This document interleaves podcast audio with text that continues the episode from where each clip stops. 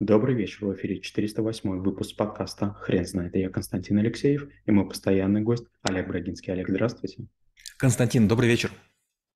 Хрен знает, что такое погодное явление, но мы попробуем разобраться. Олег, расскажите, разве это навык? Да, безусловно. Очень многие люди не догадываются вообще о разнообразии погодных явлений, которые происходят.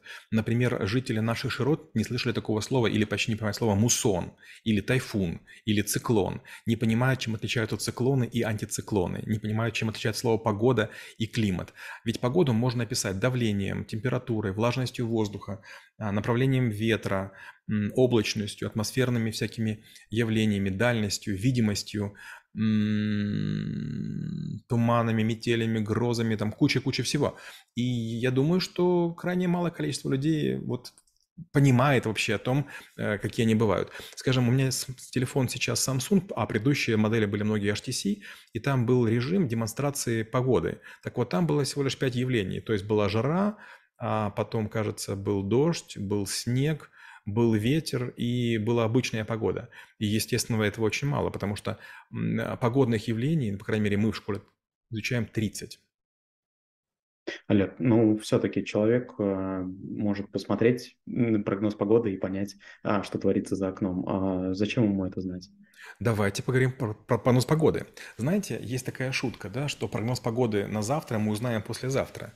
Или, допустим, тоже есть такая шутка, что ищется сотрудник... А, у начальника гидрометцентра а, мальчик э, возрастом 24-25 лет, по внешнему виду 26, местами дочь.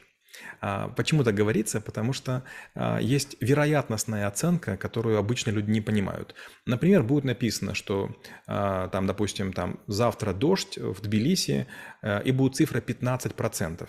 Так вот, 15% это невероятность дождя 15%, а это с вероятностью 100% на 15% территории будет идти дождь. Я думаю, вы тоже этого не знали. Да, действительно, я не знал про 15%. Олег, вы не могли бы тогда рассказать, а, какие действия нужно предпринимать а, для каждого погодного явления? Ну, во-первых, надо понимать, э, чем они плохие или хороши.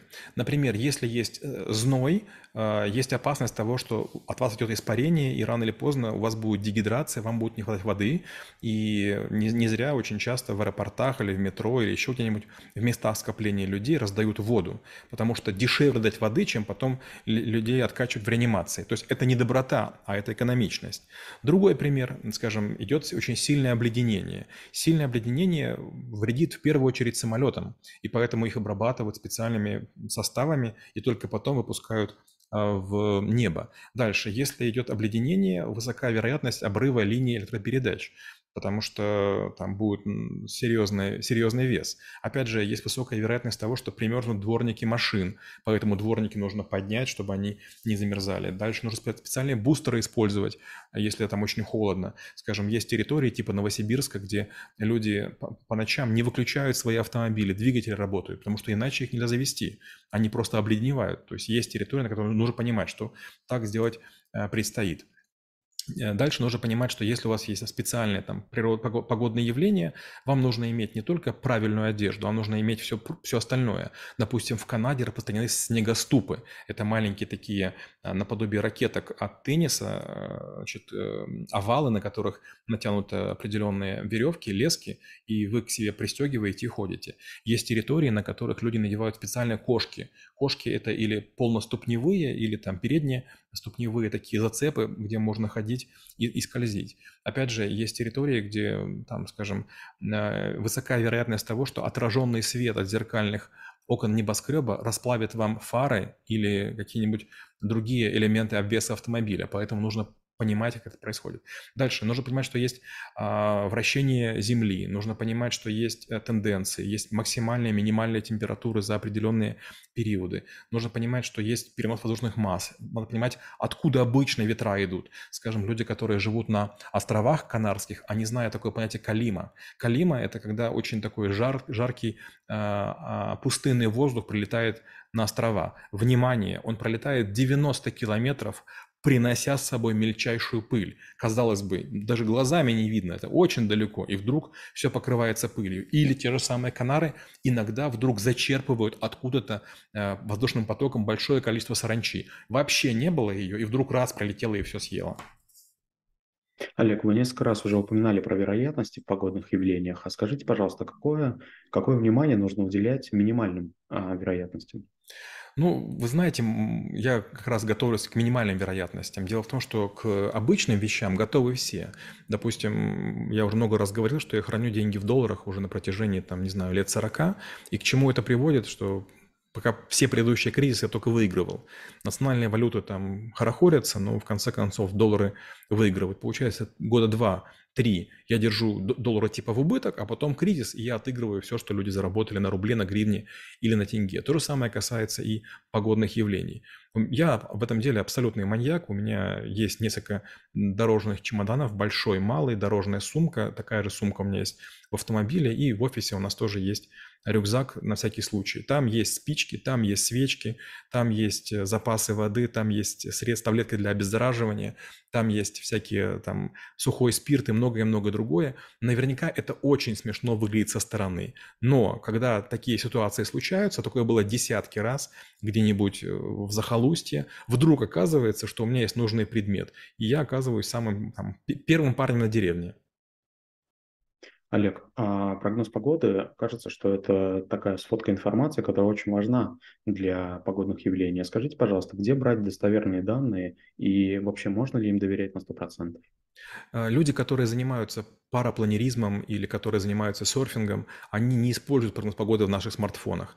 Наши смартфоны имеют такую очень усредненную информацию для очень больших площадей. Скажем, в Москве МЧС рассылает регулярно различные смс про страшные ливни, дожди и так далее.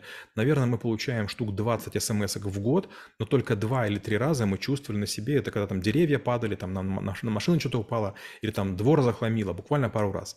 Получается, что для там, того, чтобы ориентировать людей более детально, нужны специальные сервисы. Они платные. Это странно, но есть платные сервисы, которые показывают волны, которые показывают молнии, которые показывают другие всякие вещи. И они гораздо более точны. Есть э, экстремалы, которые гоняются за воздушными течениями, гоняются за конкретными волнами, они готовы преодолеть полпланеты для того, чтобы попасть в нужное место на нужное природное явление. Олег, расскажите, пожалуйста, как выглядит ваша презентация по этому навыку? Ну, в первую очередь я показываю, есть э, очень такой известный ролик, когда м, одна из американских студий начала показывать природные катаклизмы в режиме вот дополненной реальности. То есть стоит человек, э, и вдруг начинает как будто бы студия наполняться водой, и он объясняет, что в низинах нашего штата будет столько воды. Это очень эффектно. Или, допустим, тоже он стоит, рядышком дом, и тоже такой сильный ветер, э, частично крышу сносит, начинает начинают там искриться провода и так далее. Dальше там, допустим, там гололед, и там тоже он стоит вдоль дороги, как будто бы и машины скользят, ударяются, видны повреждения. И вот я начинаю с этого ролика, я говорю, смотрите, мы привыкли к тому, что в центре больших городов нет потрясений, но большая часть людей живут или в маленьких населенных пунктах, или во время отдыха вы там будете находиться. Вам необходимо знать и понимать. Например, знаете ли вы, и следующий слайд идет, это циклоны, антициклоны. Оказывается, Одни бывают только в одной части полушария, другие в другой. Ни циклоны, ни антициклоны линию град экватора не, не, не пересекают. Получается, в зависимости от того, где начинается циклон, он там и остается, и он называется либо циклон, либо антициклон. Почему тайфуном называют женские имена, рассказываю. Объясняю, какие самые высокие волны были, я использую инфографику. И говорю, представляете, какие бывают волны. То есть там девятый вал Айвазовского, это не очень высоко. Олег, спасибо. Теперь на вопрос, что такое погодное явление, будет трудно ответить. Хрен знает.